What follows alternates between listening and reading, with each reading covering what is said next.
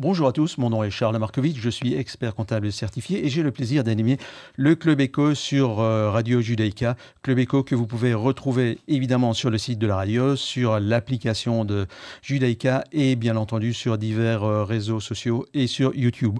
Aujourd'hui, comme la semaine dernière, j'ai le plaisir d'accueillir Jérôme van der Bruggen. Vous êtes le responsable des stratégies d'investissement chez De Groof Petercam, qui est une des plus grandes banques privées, si pas la plus grande banque privée euh, belge, avec une actualité euh, dans l'actionnariat que nos auditeurs et nos spectateurs euh, auront probablement regardé. La semaine dernière, on avait examiné certains concepts, on avait regardé l'évolution de la bourse, proche des, marchés qui sont un peu en turbulence. Et aujourd'hui, on a souhaité pouvoir expliquer à nos auditeurs, à nos spectateurs, quelques concepts généraux. On parle d'actions, d'obligations, de trackers, de fonds indiciels en quelques grandes lignes, en quelques instants. Vous qui êtes le spécialiste de la matière, vous voulez bien nous expliquer ce que c'est la différence entre tout ça? Bon, c'est une vaste question, mais euh, bonjour. Je, pense que la première chose qu'il faut faire, c'est bien distinguer la différence entre une action et une obligation. Euh, alors, pour ceux qui connaissent ces différences, euh, excusez-moi, ça va peut-être paraître redondant, mais pour les autres, la voici. Une action est en fait un titre de propriété d'une entreprise. Donc, vous êtes, en fait, vous êtes propriétaire d'un petit morceau de, de l'entreprise, tout petit morceau. Et cette propriété vous donne deux droits. Et je pense que ces deux droits sont très important pour dire que c'est une action. C'est un dividende, en tout cas la possibilité de toucher un mhm. dividende. Parfois, l'entreprise investit, on n'a pas de dividende tout de suite, mais lorsqu'il vient, vous avez droit à ce dividende. Et deux, et je pense que c'est très important, un droit de vote. Même si on dit que voter aux assemblées générales, euh, bon ben voilà, on est, on est souvent dilué, c'est très important d'avoir ce droit de vote. Vous pouvez vous associer à d'autres actionnaires et éventuellement faire changer les choses. Je dis ça parce qu'il y a beaucoup d'endroits où des entreprises sont cotées en bourse, mais où il n'y a pas de droit de, de droit de vote qui peut être exercé, notamment dans certaines entreprises chinoises. Et donc, si vos actionnaires, vous n'êtes pas dans un endroit où, en fait, ce droit de vote peut être exercé et protégé par, par une législation euh, vous, vous protégeant, eh bien, n'importe qui peut venir et changer les statuts de l'entreprise et vous n'aurez rien à dire. Et donc c'est ce droit de vote qui vous permet justement de vous protéger de ce type d'action un peu discrétionnaire en dehors de, du système. Donc voilà ce qui constitue une action. Mais les, euh, on, viendra aussi, c'est important, aux trackers et aux fonds indiciels. Et aux mais, obligations. Euh, pardon Et aux obligations. Vous, et aux obligations. Mais quelqu'un qui achète une action en bourse, souvent, c'est pas pour aller à l'Assemblée générale annuelle à, New York ou, à, Bruxelles. C'est effectivement, comme vous l'avez dit, pour le rendement, c'est-à-dire le, dividende, mais aussi c'est dans l'espoir de, sécuriser son patrimoine et puis de faire une plus-value. Bien sûr. Mais je pense que cette plus-value, elle n'a aucune chance d'arriver, ou beaucoup moins de chances d'arriver, si vous n'avez pas de droit, droit de vote. Parce que ça veut dire que n'importe qui peut changer les statuts de l'entreprise, faire quelque chose avec cette entreprise, sans que vous ne puissiez, ou d'autres actionnaires, ne puissiez intervenir. Donc ce droit de vote, vous en bénéficiez vous, mais d'autres l'ont avec vous, et ensemble, il représente la pression que peuvent faire les actionnaires sur les statuts de cette entreprise. C'est capital. Donc vous êtes actionnaire d'une société et moi je suis obligataire, enfin prêteur de, de l'autre, euh, de, de, la même société, pardon. Vous, vous, nous expliquez maintenant quelle est la différence entre Alors, nos titres? L'obligation, une, une, obligation, là vous n'êtes pas du tout propriétaire, l'entreprise a besoin d'emprunter de l'argent, elle est venue vous trouver, vous avez dit oui, vous avez ce qu'on appelle a covenant en anglais, c'est donc un, quelque chose qui vous lie entre l'entreprise, une sorte de contrat entre vous et, je parle le mot français, entre vous et l'entreprise dans le cadre de cet emprunt qui a été réalisé, avec certaines protections, en général bien écrites. Et il y a des, il y a des emprunts obligataires avec des bons covenants, des mhm. emprunts obligataires avec des mauvais covenants. Donc il faut bien pouvoir lire ce qui se passe et comprendre ce qu'il y a à l'intérieur. De nouveau, éventuellement, se faire conseiller. Et lorsque vous prêtez de l'argent à cette entreprise, vous avez en général, il y a plein d'exceptions, mais je parle vraiment du, du général, on vous donne un coupon qui lui est fixe. Euh, c'est très différent du dividende d'une entreprise qui, varie, qui varie au gré de la santé financière de l'entreprise. Là, l'entreprise vous a, elle vous a garanti, ça ne veut pas dire qu'elle va le faire, elle peut faire faillite et donc ne, pas remplir son, son, contrat, mais elle vous a dit, moi je vous paierai chaque année ce coupon, mettons c'est 4% sur une échéance, mettons, de 3 ans, et cette entreprise aussi vous promet de rembourser le capital, tandis que une action, personne ne vous promet que vous serez remboursé de quoi que ce soit. Pour pouvoir vendre votre titre boursier d'une action, il faut que vous trouviez quelqu'un d'autre pour vous l'acheter. Mm. Et je termine, ces obligations, elles aussi, peuvent être négociées. C'est-à-dire qu'elles elles ont un prix, c'est-à-dire le prix auquel on achète une obligation peut aussi varier, mais à la fin, l'entreprise rembourse le capital. Donc elle varie au fur et à mesure euh, du, temps de leur, euh, de leur durée en fonction du taux du marché du, du, moment. Exactement, en fonction surtout des taux d'intérêt, parfois aussi de la santé financière de l'entreprise.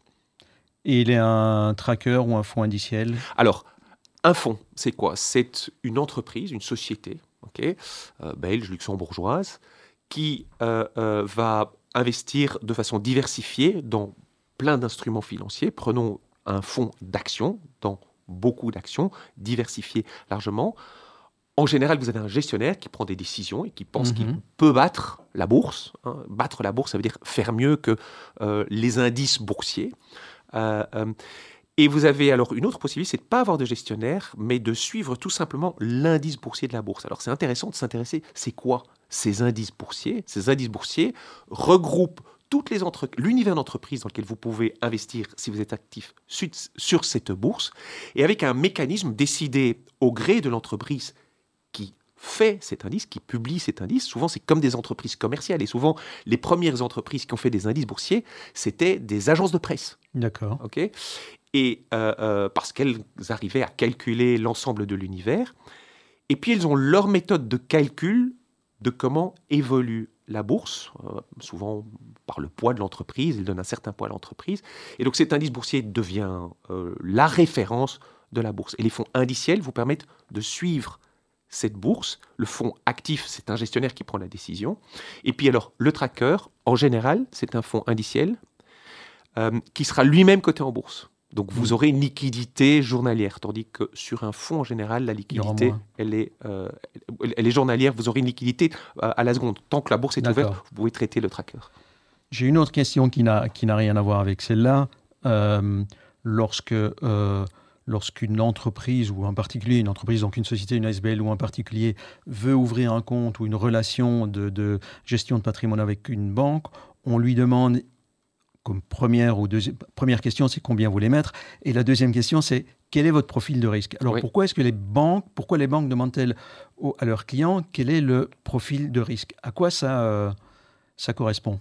D'abord, c'est une toute banque a toujours fait ça. Euh, c'est-à-dire que vous euh, ça fait partie de la relation que vous créez avec votre client, c'est le connaître. Euh, une des premières choses qu'un banquier va vous demander, tiens, cet argent, est-ce que vous en avez besoin demain? Est-ce que vous, voulez faire quoi de cet argent en fait? Euh, Combien vous allez mettre? Et puis après, vous voulez en faire quoi en fait? Quel est le, but, l'objectif, le projet que vous avez pour ce patrimoine qui est là? Et si le projet, c'est d'acheter une maison, voilà, quand une opportunité vient, la plupart des banquiers, vous diront, il bah, faut surtout pas le mettre en bourse. Vous, soit vous le gardez en liquidité, donc euh, auprès de la banque. Parce que, quand, comme on disait la semaine dernière, l'horizon de bourse, il doit être un peu plus long qu'immédiat. Et qu'on risque, si on investit à très court terme, on risque de prendre une, euh, une gamelle. Une gamelle, exactement. Ça peut arriver en bourse, ça arrive. 2008, 2000. oui, il y, en a des, des, des, gamelles. Et, mais s'il se rend compte qu'en fait votre projet, c'est peut-être. Euh, oui, votre pension dans, 20 ans, ou euh, euh, le léguer à vos enfants euh, et, plutôt leur donner un petit patrimoine pour qu'ils puissent démarrer dans la vie et vos enfants sont jeunes. ce type de projets-là sont très bons pour investir en bourse parce qu'alors vous vous donnez le temps mhm. d'avoir ce, ce, rendement. Et la meilleure manière de loquer un bon rendement en bourse, c'est de, de, prendre le temps. Et donc, c'est ça, faire son profil de risque. Est-ce que le, le, banquier se demande, tiens, est-ce que cette personne a beaucoup de temps? Quel est son projet ou est-ce qu'elle n'a pas de temps.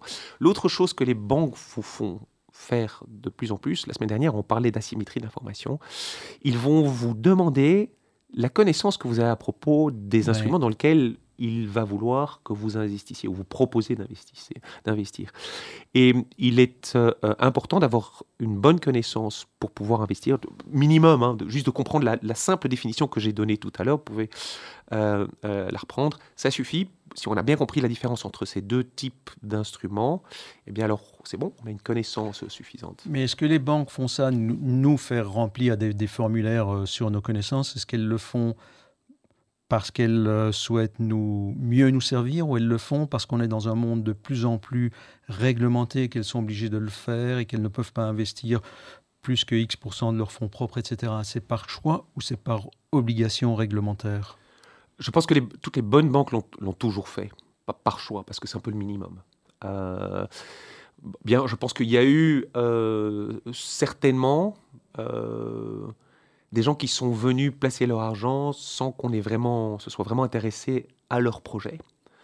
Et donc, euh, ces gens-là se sont retrouvés investis dans des entreprises ou dans, en bourse ou dans des, avec des plans d'investissement qui ne leur étaient pas du tout euh, adéquats. Qui n'étaient pas du tout. Et donc, c'est ça qui a.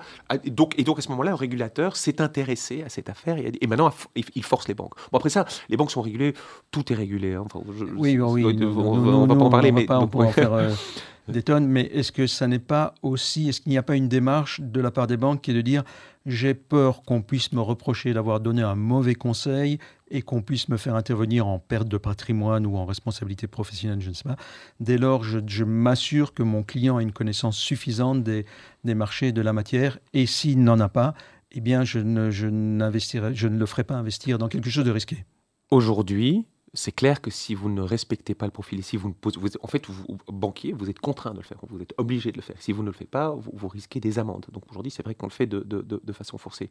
De nouveau, tout bon, tout bon banquier le fera d'emblée, euh, parce que ça fait vraiment partie de la relation qu'il crée avec, euh, avec son, son, client. Euh, donc, je pense qu'il y a un peu des deux.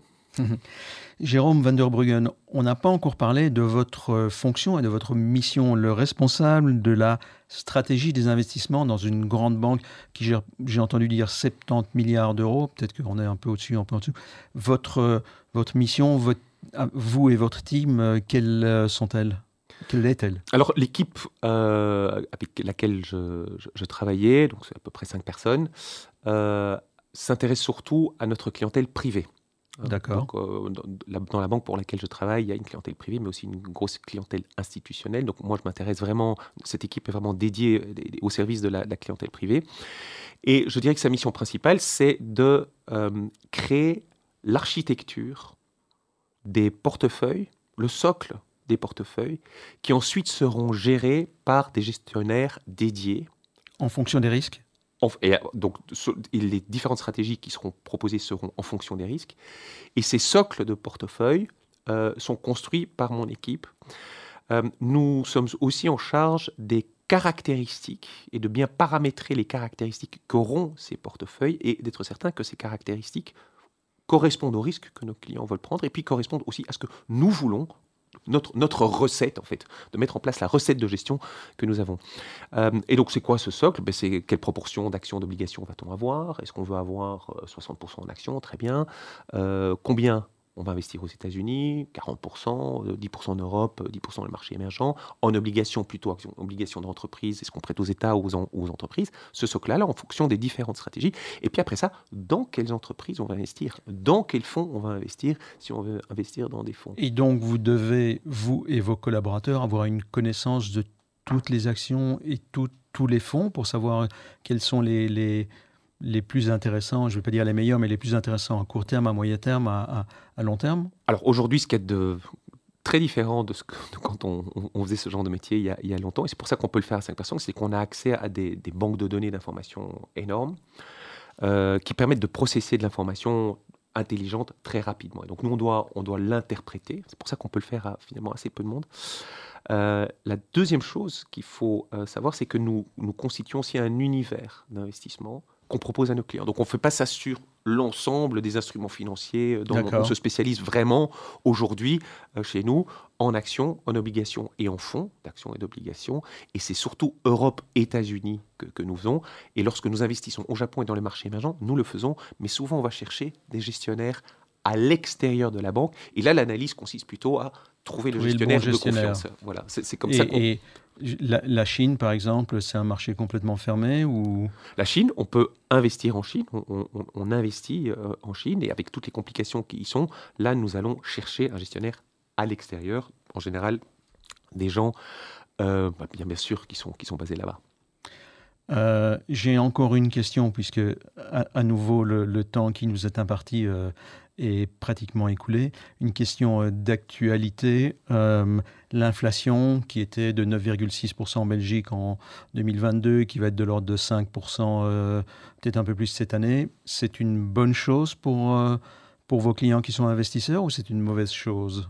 Bah, L'inflation, c'est jamais bon pour une personne qui a du patrimoine. C'est jamais bon pour une personne qui a de l'argent qu'elle doit dépenser je dirais, la crise du pouvoir d'achat que crée l'inflation, elle se crée aussi pour les personnes du patrimoine. Parce que avec l'inflation, votre patrimoine, avec le temps, peut se permettre, peut acheter de moins en moins de choses. Hein. donc, mais d'un autre côté, l'entreprise qui augmente ses prix, de, qui a un, bargaining power, donc qui augmente ses prix de 10%, elle fait plus de bénéfices, donc elle va pouvoir me donner plus de dividendes.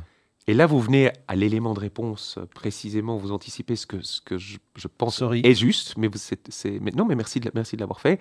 C'est lorsqu'il y a de l'inflation en général, c'est mieux d'être investi, donc là pour le coup, en bourse, dans une entreprise qui va, elle, pouvoir se défendre de cette inflation en augmentant les prix, ou en tout cas de façon suffisante que pour faire face à l'augmentation des prix que elle-même est en train de subir. Et donc, de cette façon-là, tenter de protéger ses marges, tenter de protéger sa profitabilité et tenter aussi de continuer à offrir la croissance des bénéfices euh, qui, elle, dépend de, la croissance de l'économie sous-jacente en augmentant petit à petit le dividende que vous obtenez. Donc en fait, si vous voulez, la réalité, c'est que pour revenir sur la différence entre une action et une obligation, c'est que ce dividende, certes, il peut être coupé par une entreprise en difficulté, mais si vous avez bien choisi l'entreprise, mhm. eh bien, cette entreprise va faire croître son, différent, ce dividende en même, au même rythme que l'inflation et dans un monde idéal plus vite que l'inflation. Et donc, si vous avez obtenu un dividende, eh bien, ce qui vous est payé chaque année va augmenter à mesure que l'augmentation augmente. Et donc, on parle d'un dividende comme étant un rendement réel. Ce n'est pas un rendement nominal qui est fixé et qui peut être érodé avec l'inflation. C'est un rendement réel qui, lui, peut, pour autant que l'entreprise soit bien sélectionnée, que l'économie va bien, etc., qui peut croître avec l'augmentation de l'inflation. Eh bien, ce retour au début, la comparaison entre les obligations et les actions sera en quelque sorte le mot de la fin. Jérôme van der Bruggen, vous êtes le responsable des stratégies d'investissement chez De Grove Petercam. Je vous remercie beaucoup parce que c'était vraiment passionnant. J'aurais passé encore beaucoup de temps avec vous et peut-être qu'on le refera. Merci à tous. Je vous rappelle que vous pouvez retrouver ce Club Eco sur euh, différents, euh, différentes plateformes, euh, y compris YouTube où, où vous retrouvez tous les épisodes et bien entendu l'application de Radio Judeca. Je vous remercie beaucoup. Je vous souhaite une excellente journée. À la semaine prochaine. À bientôt. Merci Charles.